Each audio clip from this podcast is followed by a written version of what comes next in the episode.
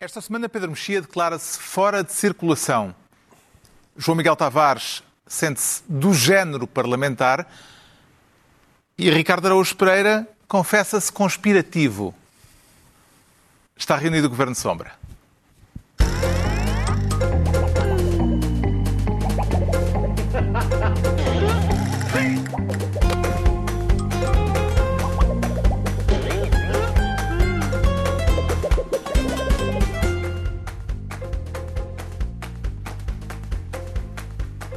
Ora, viva, sejam bem-vindos. No final de uma semana em que continuámos sem saber a velocidade a que circulava o carro do Ministro e em que o Primeiro-Ministro, apesar de vacinado, para surpresa do Presidente da República, voltou a remeter-se ao isolamento profilático.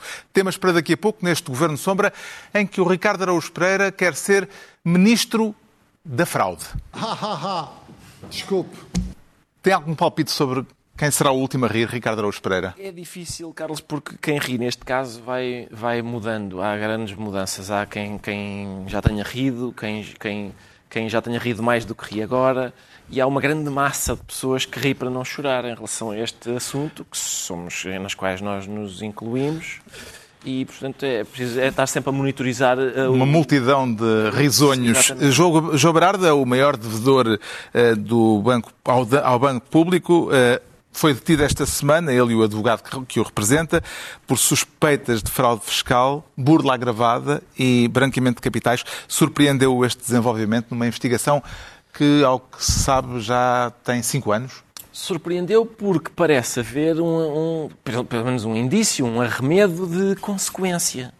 Em linguagem jurídica. Acho que é, não, não aprendes isso? Um arremedo, Um arremedo. de consequência. É bom. É isso, um arremedo de consequência, que não costuma ser costume nestes casos. Eu não sei, não sei se temos tempo para eu Mas fazer. demorou. Demorou um bocadinho.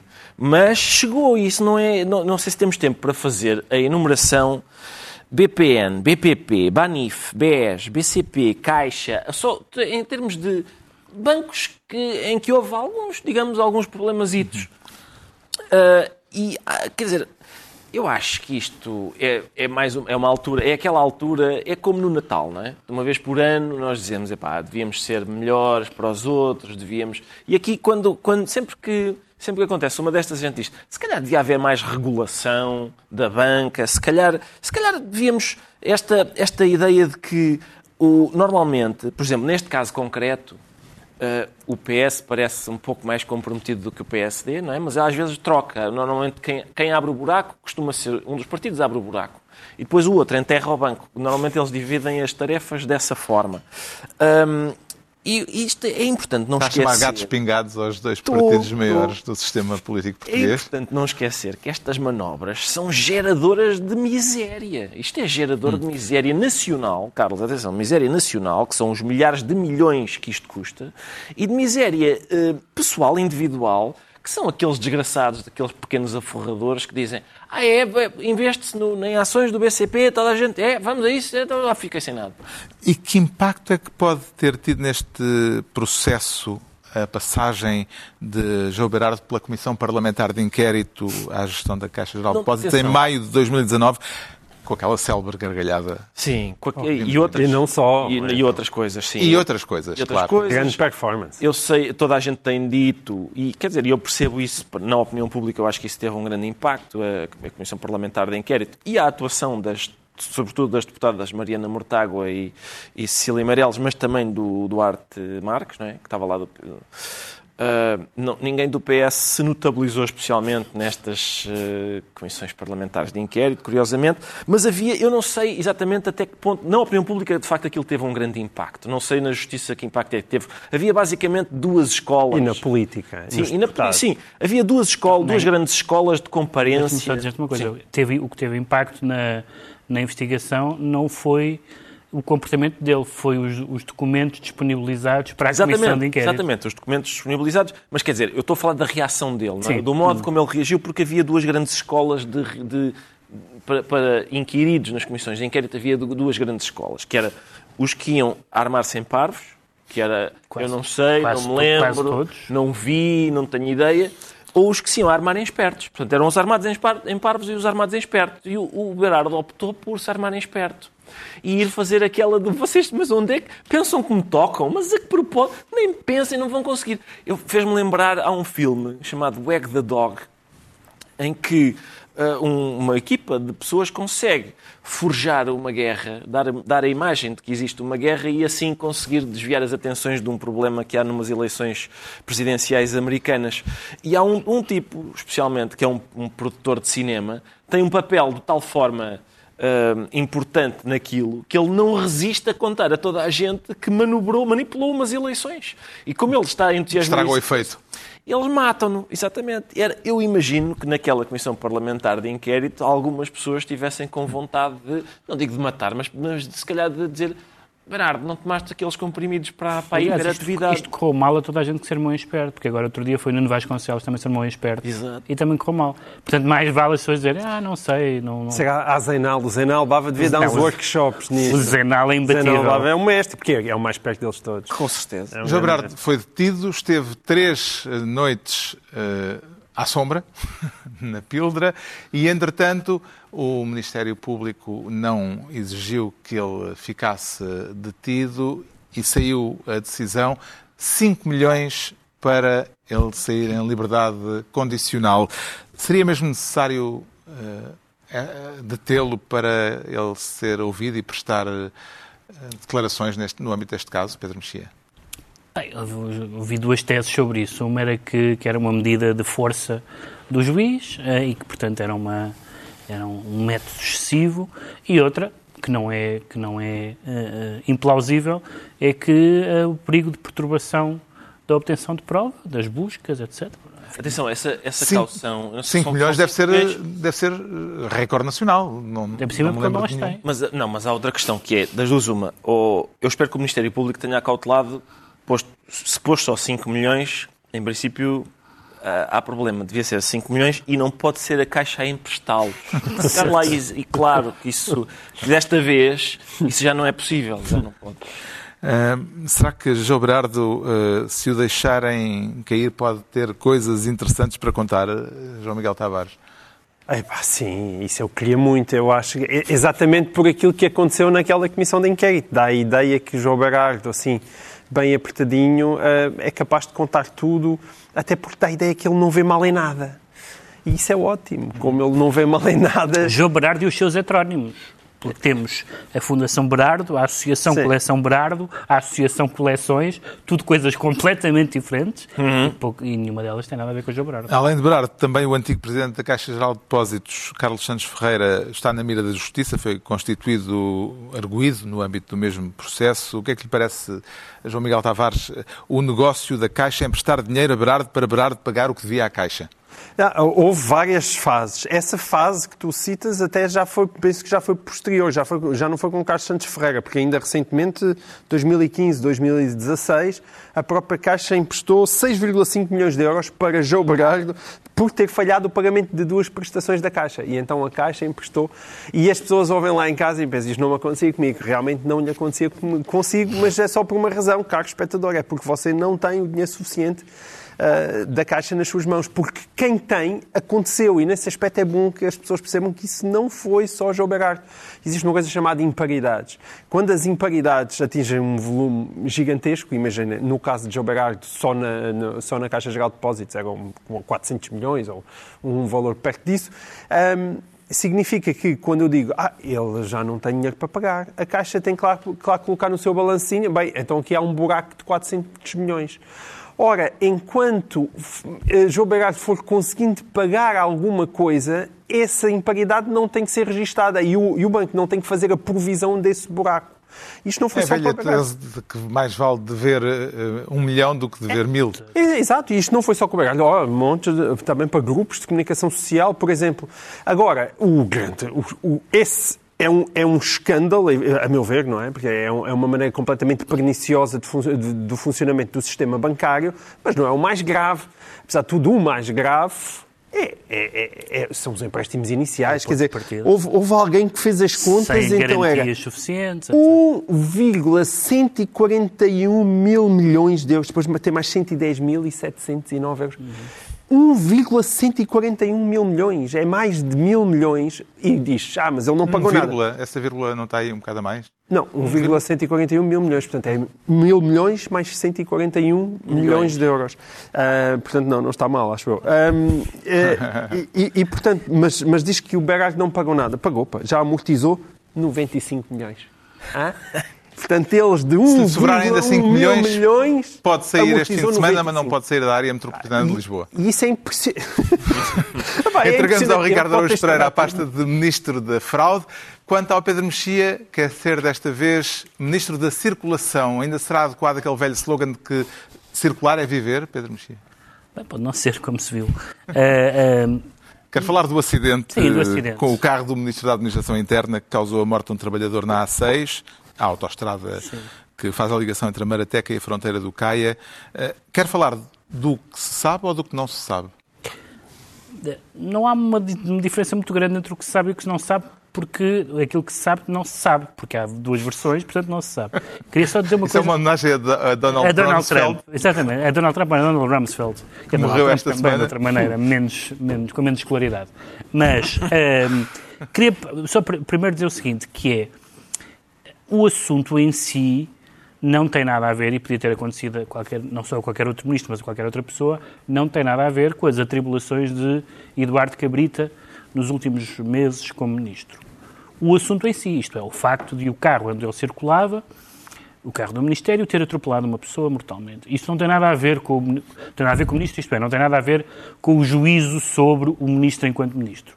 Mas algumas reações a isso já são aproximáveis das reações políticas de Eduardo Cabrita enquanto Ministro, nomeadamente a sugestão muito clarinha de que a culpa foi da vítima, que ficou no comunicado No dia seguinte, do Ministério da Administração eh, Interna. saiu um comunicado do O que, Ministério da aliás, Administração Interna a dizer que o contrasta- trabalhador é que atravessou e que não havia sinalização a O que indicar os contrasta trabalhos não só com, estrada, com uma versão diferente dada pela, pela, pela Brisa, a- a- na- já vamos falar disso, da questão da sinalização, como também contrasta no silêncio genérico do Ministro eh, quando confrontado com isto. O que não se sabe é, é- é tanto eh, que merece ser, eh, merece que nos preocupemos, porque não se sabe a que velocidade é que é o carro, não se sabe se o, se o motorista tinha qual era o grau de álcool no sangue, não se sabe se havia ou não sinalização.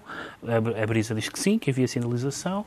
Ahm, a- diz o advogado da vítima que não havia marcas de travagem e que, portanto, eh, não há sinais de, de- de se tentar evitar que. Bom, isto, isto tudo não são. Não são eh, eh, se, nós, se, se tivesse havido aquele acidente, não tivesse havido aquele comunicado do, do Ministério e houvesse um, um pouco mais de transparência, so- so- sem prejuízo depois também de algumas pistas falsas que foram aparecendo nos jornais, o Sim, próprio- as pistas faltas são consequência da falsa cons- transparência. exa- É que as pessoas às vezes esquecem-se disso. é? Exatamente, exatamente, é verdade. Ah, os E- jornais estão a ser. eh, é verdade. E o próprio Rui Rio também veio com uma, uma tese que não é exatamente, não corresponde exatamente à verdade, à questão da- do carro. Não, Diz que o estar- carro, o carro não estava não está registado. registado. e Bom, enfim, há umas, já houve uma explicação para isso. Agora, Foi, eh, foi má investigação do, do PSD. sim, Mas agora, mais uma vez, por falta de tantas. Agora, isto, tu- tudo isso era, era hum, escusado se, se certas questões tão alarmantes como a, a- a questão eh, central, claro, a mais alarmante de tudo é ter morrido uma pessoa, mas, por exemplo, eh, é preciso exatamente se, que se saiba que perícias foram feitas, que perícias puderam ser feitas, eh, e tudo isto está sob, sob o argumento que está em investigação. Claro que está em investigação. Era, era bom que houvesse uma declaração um, um bocadinho mais clara para deixar as pessoas, porque, e este é o último ponto, a única, a única ter um acidente de automóvel, eh, que foi um acidente, evidentemente, aquela pessoa não foi morta de propósito, portanto foi um acidente, ter um acidente de automóvel é uma coisa. E é uma coisa que não faz parte de um padrão, depois provavelmente nunca terá acontecido a nenhuma das pessoas que é naquele carro. Mas fugir às responsabilidades faz parte de um padrão político. Eh, e passar culpas, nós já temos visto muitas vezes, passar culpas a um morto é um grau muito avançado de passa-culpas.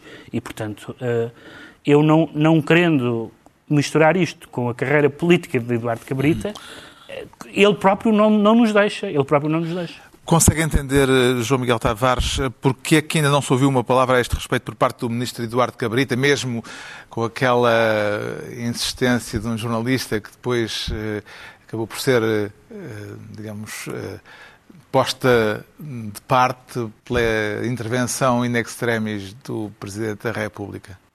A única explicação que eu tenho para isso, genuinamente, é que Eduardo Cabrita tem consciência que o carro ia em excesso de velocidade e, portanto, tem um enorme problema nas mãos. É, é a minha única explicação. E há gente que até ou simpatiza, ou pelo menos tem alguma empatia com a situação do Ministro. Evidentemente aquilo que tenha acontecido, ainda que não seja ele que ia a conduzir, é, é uma coisa que perturba certamente profundamente as pessoas que iam dentro do carro. Até porque o facto do carro não ter saído da pista uh, de rodagem e não ter existido uma travagem quer dizer que possivelmente não viu, por simplesmente.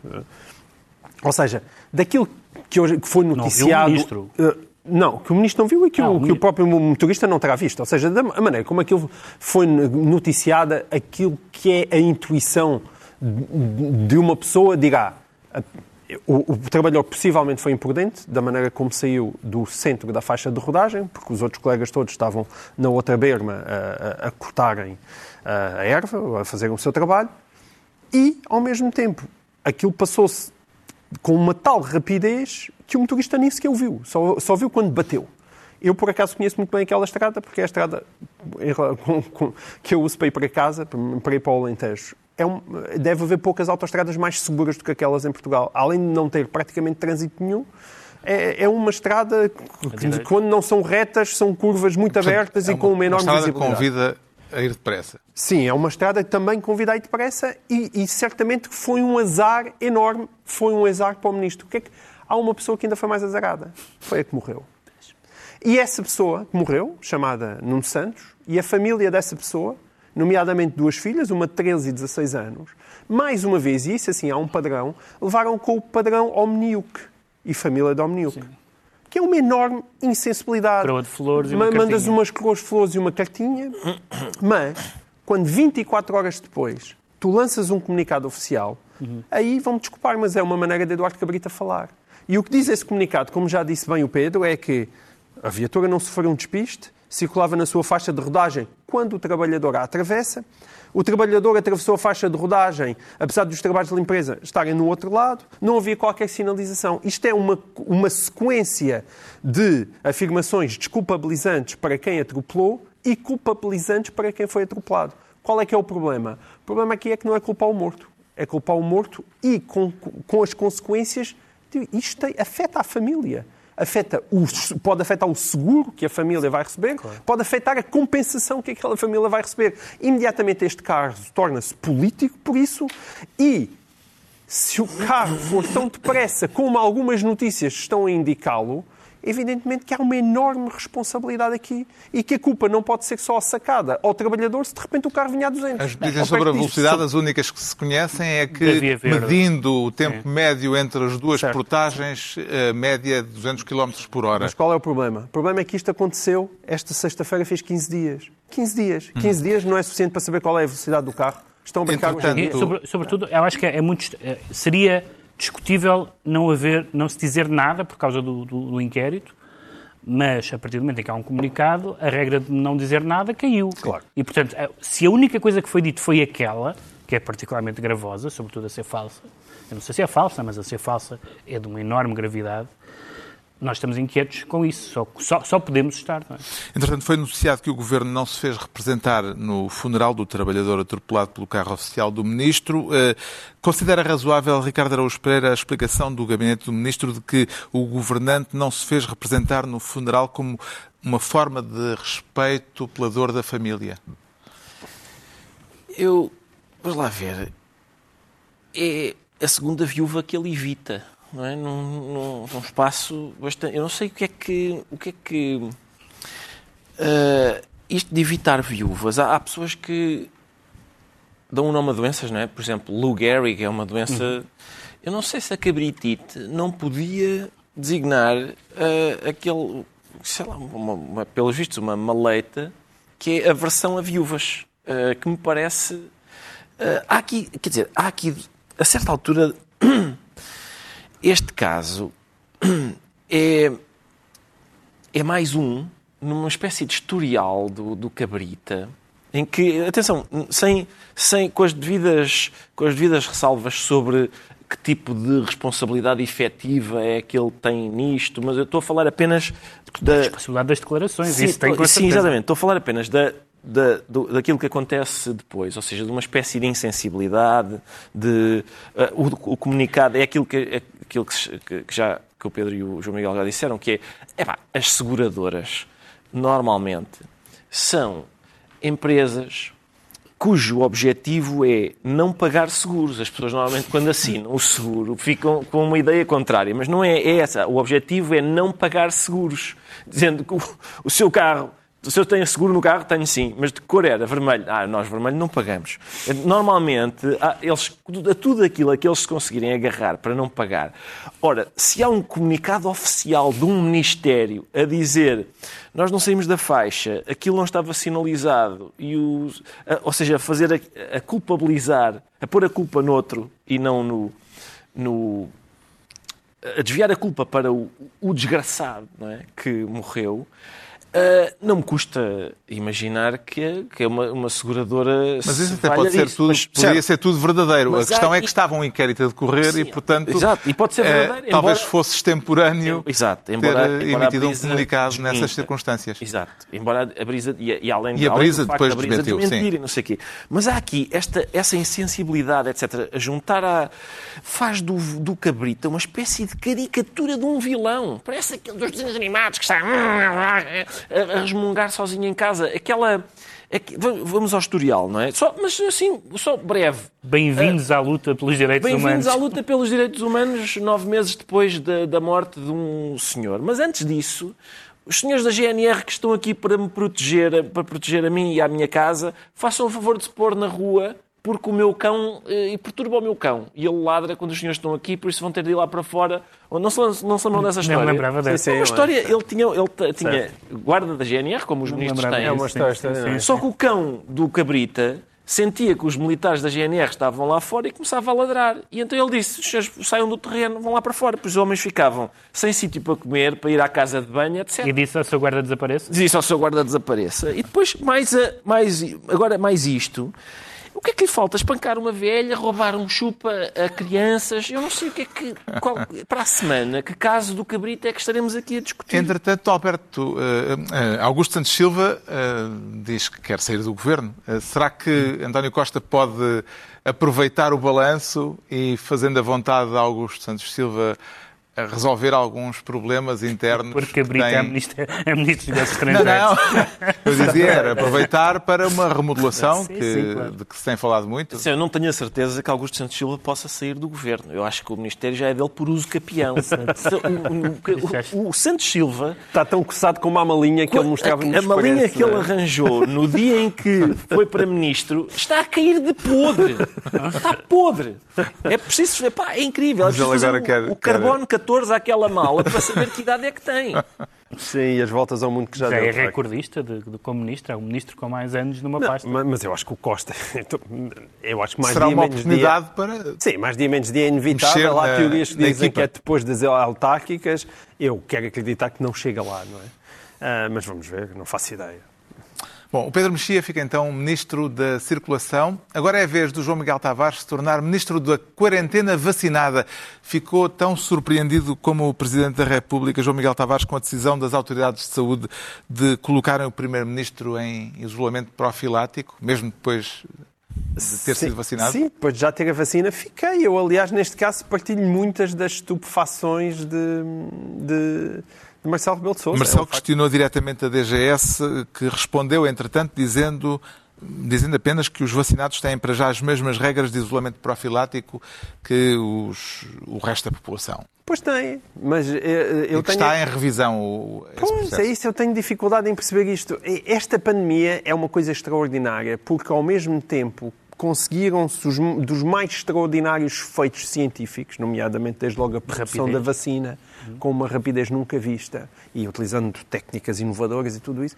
Depois, ao mesmo tempo, parece que há aqui uma, uma, uma coisa quase ainda de, de guru e de bruxa da aldeia. Mas não será o facto de os vacinados poderem ainda transmitir o vírus que justifica e que explica esta situação? Porque eles estão protegidos da doença em si próprios. Mas se tiverem o vírus, eh, vão espalhá-lo. É, mas até essa afirmação que tu fizeste, daquilo que eu leio, é tudo menos certa. A- a ou seja, quem está devidamente e bem vacinado, aparentemente a probabilidade de passar é mínima. Existe é uma percentagem de, de- de- de pessoas vacinadas em relação às quais a vacina não funciona. Portanto, imagina se for 90% ou mesmo 95%, há 5 ou 10% de pessoas que podem estar vacinadas, a vacina não, mas a funciona. possibilidade dos vacinados transmitirem eh, é, dada como real. É, sim, mas com, daquilo que eu li, com percentagens baixíssimas. Possibilidade. Mas lá está, aqui estamos duas pessoas muito bem informadas, cada uma na sua ponta da mesa, e em relação a um assunto que é absolutamente central, manifestamente não, não estão esclarecidas. Não, não. Uma Não hipótese tenho é nós sermos os dois altamente ignorantes sobre este assunto. Outra hipótese eh, é, de facto, isto não está bem explicado. E acho que não está bem explicado. E aí, Marcelo Basta isso para ser um problema. para ser um problema. E aí Marcelo tem razão, que é, não podem as pessoas também terem a sensação que estar vacinado ou não estar vacinado, ou aquilo que lhes acontece é igual. Porque elas ao mesmo tempo andam a ouvir que... Não, ah, isto- nunca será igual porque elas próprias não adoecem e, portanto, não vão acabar no hospital. Quer dizer, não ser As pessoas não são puramente egoístas também, quer dizer. Com certeza. E quando tu falas de um Está bem, mas certificado... é Então, mas um- espera aí. é Quando uma tu falas diferença. de um certificado... Oh, Carlos, mas quando tu falas de um certificado e o certificado permite viajar... Portanto, se me deixam ir com aquele certificado daqui até à Grécia é porque os gregos me adoram? Ou é porque os gregos acham é que se calhar eu for, se eu for até à Grécia não euros. é perigoso? Hã? Adoram os teus euros. É, pá, e- e- sim, adoram os teus euros, mas se quiseres Mas para um país. que não- explicação também é Certo, horrível, não é? opá, mas seja para a Alemanha, então, que adora menos os nossos euros, porque não precisa tanto. Quer dizer, se eu posso ir daqui para a Alemanha, não é por amor a mim que os alemães nos deixam visitar, é porque eles acham, olha, já podem. Sim, mas não é há muitas dúvidas no ar, isso evidentemente. Com certeza que há muitas dúvidas no ar, mas quer dizer, é, é bom. Que é, curiosamente, onde está o bicho. Mas, é- prova- mas provavelmente essas dúvidas não são só da nossa ignorância, são também do consenso científico que ainda não é hum, muito evidente em muitas matérias, não é? Certo, mas convém, lá está. A, a Covid não é a única doença no mundo. Não é? E, portanto, convém não continuarmos se de repente, como nós olhamos, realmente os números estão a crescer, há novas variantes, todos nós sabemos isso. Por causa da variante Delta, a imunidade de grupo está cada vez mais longe, porque esta variante é mais contagiosa. Pensava-se que se bastava 70% da população, agora já está nos 85%. Tudo certo. Bah, mas também olhem para os internados, olhem para os números de mortos e imaginem que há outras pessoas com outras doenças que se calhar convém começar a virar os olhos para elas também. O não é? número de casos de Covid continuou esta semana a aumentar no país, com a maior parte dos especialistas consultados pelo Governo a defender um reforço das medidas de contenção e, de facto, vai haver um reforço de medidas de contenção porque eh, passa a haver eh, uma espécie de recolher obrigatório eh, a partir das 11 da noite. Ehm, vê estas decisões como excessivas ou como naturais, tendo em conta o avanço da doença Pedro Mexia? E inconstitucionais, acrescenta-te Pois também. é, esse, esse é o, esse é o ponto que eu queria sublinhar, porque evidentemente os especialistas disseram que não estão, não, não estão nem têm que estar de acordo eh, e, e sublinharam muito a questão da, da, da, da- da- importância da, da, da testagem da vacinação, como é evidente, e também que eh, eh, os confinamentos e medidas desse, desse género, podendo ser necessárias, têm um custo que todos nós conhecemos, económico e social. Mas o, o ponto mais problemático hum, neste momento, nesta circunstância, por oposição ao que aconteceu há, um- há uns meses, é a questão jurídica. Porque há- começa a haver muitas dúvidas de juristas de muitos quadrantes ideológicos eh, que neste momento haja um chapéu jurídico, constitucional, suficiente para que algumas destas medidas sejam restritivas eh, sejam aplicadas. E, de facto, não pondo em causa, eh, do ponto de vista, porque não tem competência para isso, a necessidade das medidas, põe em causa o deslize que, que esse tipo de medidas inconstitucionais podem tomar. O Presidente da República diz que o aumento do número de casos dos últimos dias não é caso para alarme. Não é que não haja o dever de todos, nomeadamente os mais jovens, de estarem atentos nos seus comportamentos àquilo que é o relacionamento em sociedade. Outra coisa é entrar-se num discurso alarmista, fundamentalista, que se não justifica. Marcelo, a desdramatizar esta nova vaga da pandemia, vê nestas palavras do Presidente Ricardo Araújo Pereira apenas um apelo à calma ou uma forma subtil de descolar do Governo? Eu, eu acho que é um apelo à calma que eu não estou metido nisto. É uma mistura dos dois. É calma que eu não. Atenção, isto, enquanto. É, quer dizer, é, começa a ser difícil. Uh, por exemplo, esta, esta, como é que se chama, medida, vamos chamar medida, de, de recolher obrigatório, não é? Das 23 às 5 da manhã. Não é bem recolher obrigatório porque é mais indicativo do é, que seja, coercivo. Ora, aí está. Ou seja, não é estado de emergência, é estado maternal. É, ó oh, filha, agasalha é, é mais uma... É uma sugestão, não é? É uma sugestão. É, se puder fica em casa entre as 11 e as 5. No fundo é para evitar o botelhón. Com certeza, é para evitar Sendo o botelhón. a Constituição não diz nada sobre isso. Sobre, sobre o botelhón? Não, sobre o poder paternal. não diz nada. Não, não há. Agora de repente deixaste na ideia eh, que a Constituição pode dizer alguma coisa sobre o botelhón. É não, não, poder, sobre o poder paternal. Não, mas sobre o botelhón também não diz nada. Pá, não podia dizer, portanto, tem tantos artigos também que lá caber um. Mas sim, mas é, quer dizer, eh, depois do que as pessoas aguentaram, depois da... da uh, e, e, quer dizer, aguentaram, não falo só do ponto de vista pessoal e psicológico, mas também do ponto de vista eh, económico, não é? De pessoas que têm negócios que dependem da, da, de, do desconfinamento para funcionar. Nomeadamente os vendedores de cerveja, uh, e, jovens que sim, se juntam. E provavelmente começam, começam a. Na, na verdade. Uh, prometeram-lhes que isto, nesta altura, já, já estaria a caminho de estar resolvido. Mas eu sei que não está. sei que não está. sei acho bem que, que, não está. Acho que não mas, é uma promessa que ninguém pudesse fazer. Não está. é verdade que, que outro dia vi uma jornalista perguntar à, à ministra quando é que acaba a, quando certeza, acaba a pandemia. Não há dúvida. Assim. Não há dúvida. Mas quando se tem o baraço a apertar no pescoço, já a corda já a fazer aquele ranger, é natural que Dói. as pessoas digam isto já não era para já ter saído, é natural. O João Miguel Tavares fica assim ministro da quarentena vacinada e estão entregues as pastas ministeriais por esta semana. Altura agora para sabermos porque é que o Pedro Mexia se declara baixinho, mas é tudo uma questão de expectativas. É, como a vida, não é? Aliás, é, aliás é, os, os, os, grandes sábios dizem que a, a, melhor maneira de ser feliz é ter baixas expectativas. Quero falar tudo, da fasquia Exato, de Rui tudo, Rio, tudo que, que anunciou é como patamar mínimo no resultado das autárquicas uh, o não ficar aquém de Passos Coelho em 2017. O resultado que ele definiu como desastroso, aliás, hum. culpando Carlos Carreiras, coordenador autárquico nessas eleições. É uh, do resultado. Portanto, ele diz, realmente o Passos Coelho teve um resultado horroroso. Se eu tiver mais uma Câmara que eu, uh, bestial. Acha que ele se consegue manter se tiver mais uma ou duas câmaras?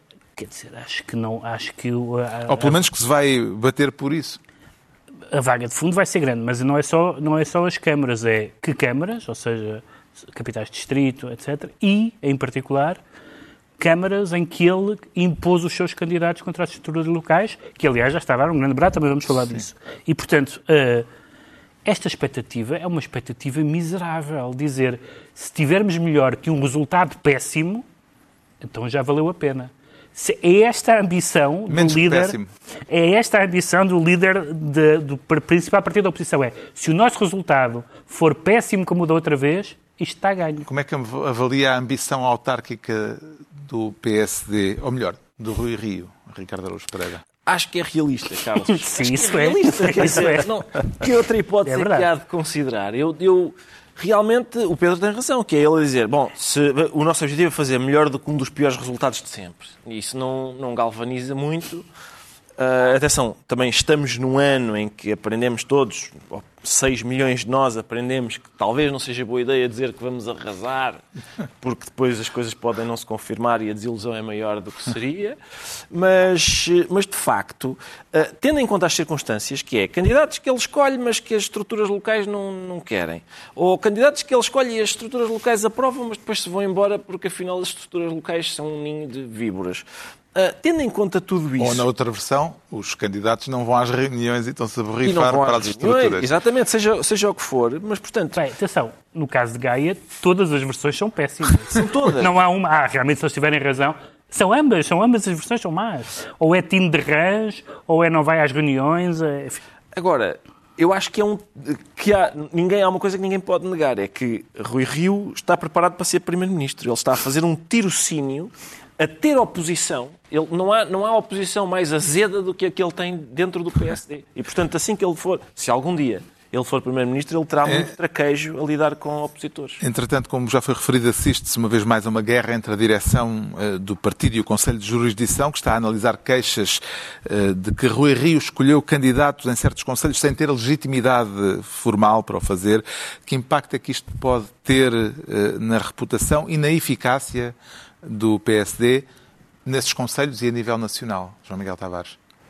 Sim, eh, a- às vezes isto dá a ideia que o Rio é uma espécie, felizmente não atropela ninguém, mas tem a mesma sorte que Eduardo Cabrita. Embora É- seja um fanático dos populares. Embora seja um fanático dos popós, porque é tudo o que pode correr mal. Quem só chegou agora a esta edição do Governo Sombra tem de rebobinar para 2009 ou 2010. Exatamente. Mas é fanático dos popós no Rui Rio, é fanático dos popós, chega lá. FDP basta. Sim, Isto é uma das boas histórias, realmente, dos últimos anos. Ahm, mas é, é azar atrás de azar. Mas sendo que este caso do Conselho de Jurisdição é muito curioso, porque nós olhamos para os partidos, na verdade, como se fosse uma espécie de clubes de futebol do género. Ganhou o Vieira, então é o Vieira que manda naquilo tudo. Ganhou o Pinta Costa, então é o Pinta Costa que manda naquilo tudo. E agora, ganhou o Rio, então é o Rio que manda naquilo tudo. Mas, na verdade, e tanto nos clubes de futebol como nos partidos, Há acho or- que- Ah, acho e há órgãos dos partidos, Há órgãos conselhos de jurisdição e, e que têm outras. Têm Quer dizer, estatutos. é frequente os órgãos estarem assim meio adormecidos ou o- inativos. mas o que é que no se passa- PSD não está a Porquê? acontecer isso. Porque eles combinam. Não, porque, porque Quando os órgãos estão adormecidos, há sempre coisas que se podem fazer. Mas a questão aqui Mas é é que. Coisas que não acontecem. Desculpa lá, a maneira de, de adormecer os órgãos é, é o partido. Se o partido ganhar. Os órgãos evitam logo, assim, Não, não. Não, pelo Se- contrário, ficam adormecidos. Sim, a- adormecem por Portanto, é ao contrário da, É o dos seres contrário, humanos. sim, é o contrário dos seres humanos. Partido gosto ganhar, muito da os vossa reflexão sobre- e dizem ao líder para fazer o que lhe apetecer. Go- Gosto muito da vossa reflexão sobre órgãos adormecidos, mas aqui neste caso o que se passou é que este Conselho de Jurisdição não era o Conselho de Jurisdição de Rui Rio. Ou seja, foi era Pois. uma lista paralela que, A que lista ganhou. da e, o, oposição e, o, e o Paulo Colasso, que é quem lidera o Conselho de Jurisdição, tem a mania, vá-se lá saber porquê, de achar que os estatutos são para cumprir.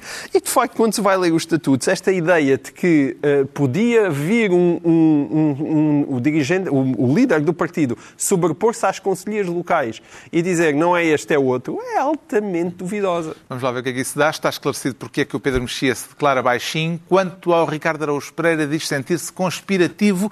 E este é um tema em que Rui Rio volta a ser personagem, mas desta vez eh, personagem secundária, não é? Ele o protagonista. É, mas entra, sim. Mas entra, na entra. história. Eh, A história- Rui Moreira é que é o protagonista. É o Rui Moreira o E Rui protagonista. Moreira sugere que Rui Rio ou é adivinho ou teve informação privilegiada sobre o processo judicial em que o Presidente da Câmara, o atual Presidente da Câmara do Porto, é acusado de um crime que pode implicar a perda de mandato. Sim, o, o- o Rui Moreira deu uma entrevista em que sugere, insinua que o responsável pela campanha suja de que está a ser alvo é Rui Rio. Isto é, atenção, eu, eu lembro-me de uma das coisas que se disse a propósito dos movimentos independentes nas autárquicas era ah, atenção, os partidos são péssimos. Estes movimentos é que são puros, têm uma certa outra forma de fazer política. Os independentes têm uma pureza que os partidos. Quem é que disse isso? Não, muita gente, muita gente. E afinal, depois, quer dizer, a prática demonstra que têm os mesmos tiques ou até piores. eh, Também há seres humanos neles? Ah, parece que sim.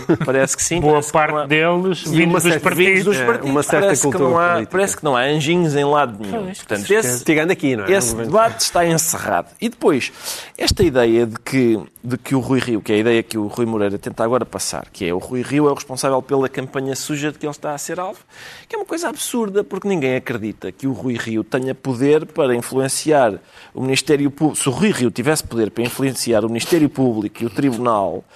ah, Ele queria, ele Quer dizer, queria. é, é muito improvável, quer dizer, uma pessoa que tem uma- esta dificuldade em fazer oposição ao Costa, mas é eficacíssima a fazer oposição a, a, a Rui Moreira, e que, que dá é uma entrevista cheia de ou de falsas equivalências, porque há um elemento que faz parte da comissão de, de acompanhamento do PDM, do Rui, de, que, é, que, faz parte da lista do Rui Moreira, que é proprietário de frações num, num shopping que vai ser reabilitado e, uh, e, ele compara isso com. Ah, então quer dizer agora um, um, alguém que tenha uma rua na, Sim, uma, casa, uma casa numa rua que vai ser reabilitada, até os jornalistas têm que dizer a, a comparação está mal feita, seria reabilitar a sua própria casa.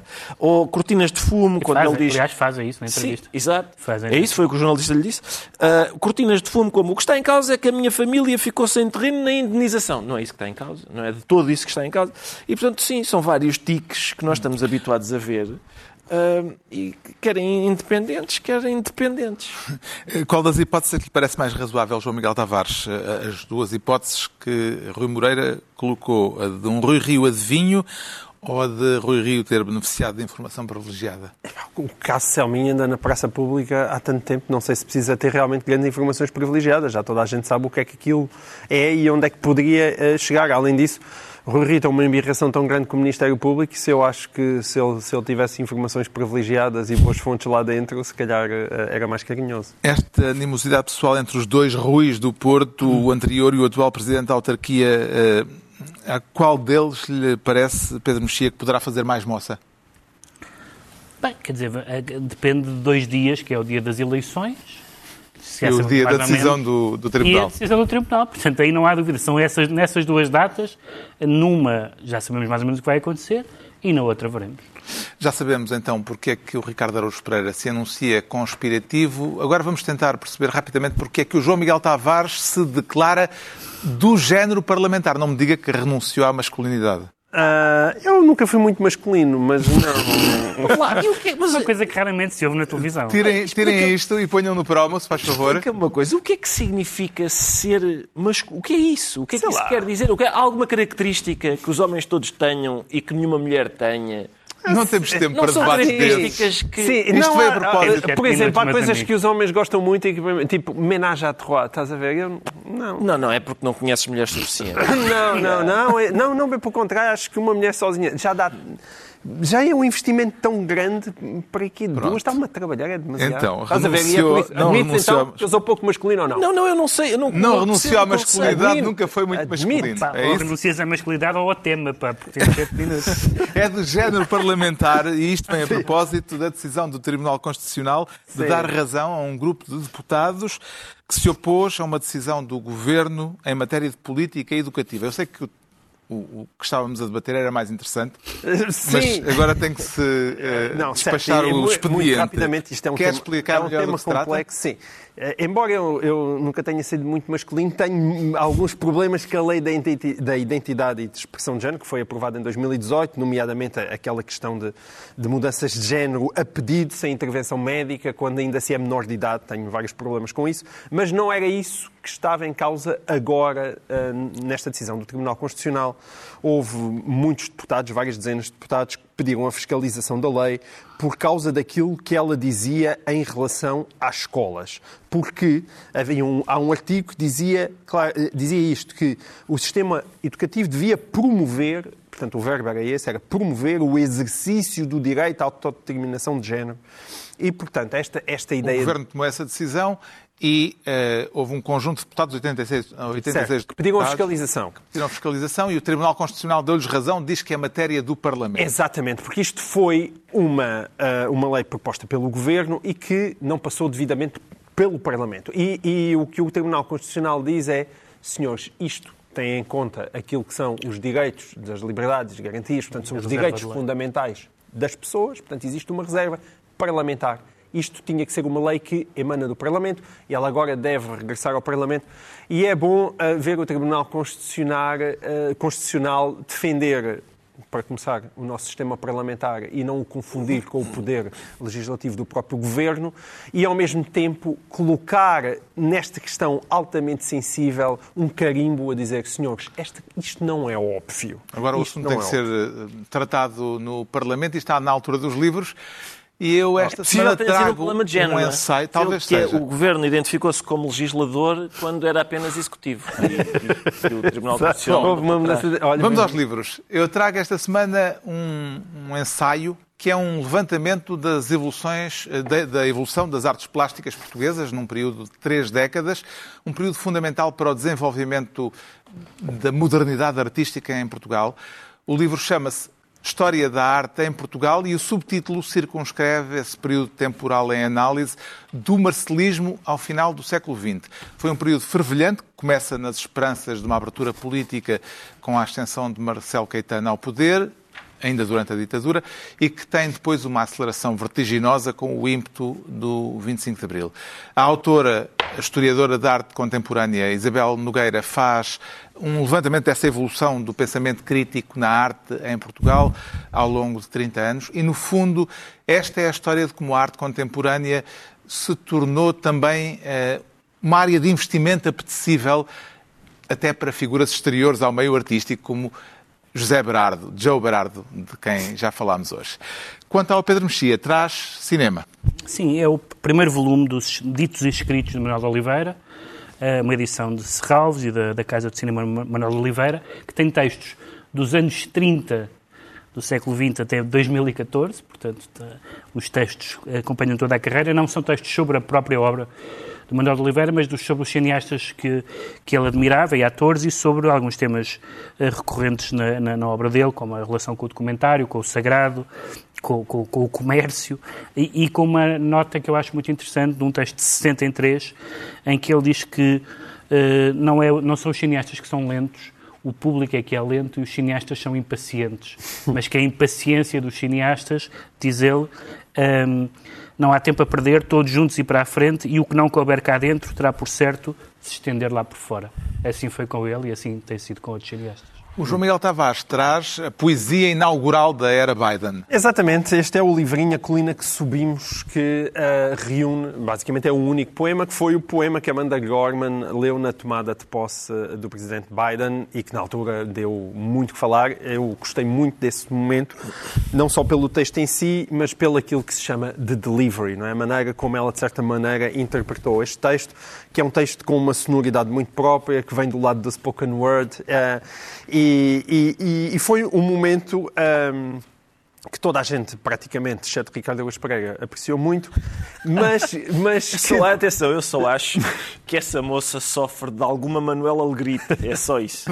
Não, eu, eu de facto não, não sinto isso, mas e, depois o livro teve a graça de ter dado imensa polémica internacional. Porquê? Porque passou-se a discutir qual é que era a cor do, do tradutor, se o, se o tradutor devia ter a cor certa, com os argumentos mais abstrusos. E, de facto, parece que a tradutora portuguesa, a Carla Fernandes, tem a cor certa, segundo essa absurda da tese, mas tem um lado muito engraçado, é porque a, a tradução dela é totalmente literal. É, é, literal, portanto, a, sonoridade do texto, a rima interna, externa, tudo isso está ausente desta tradução. Ou seja, se fosse um, um finlandês branquíssimo que quisesse fazer uma tradução literal deste texto, não ficaria, muito, não ficaria certamente muito diferente.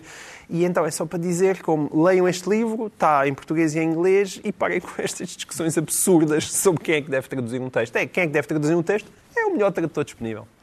O Ricardo Araújo Pereira traz textos eh, de opinião de um grande provocador. Exatamente, de um grande provocador. É isso que me interessa nele, embora ele seja extraordinariamente reacionário, Michel Lubeck, uh, traduzido por José Mário Silva, que tem a cor do, do autor. Espero que não. Embora também não concorde em nada. Sim, porque ele é assim meio não. amarelo, não é? Sim, sim. O autor é meio amarelo, aqui o tabaco está a cabo dele. Mas são textos, não são só textos de opinião, Carlos, são também entrevistas.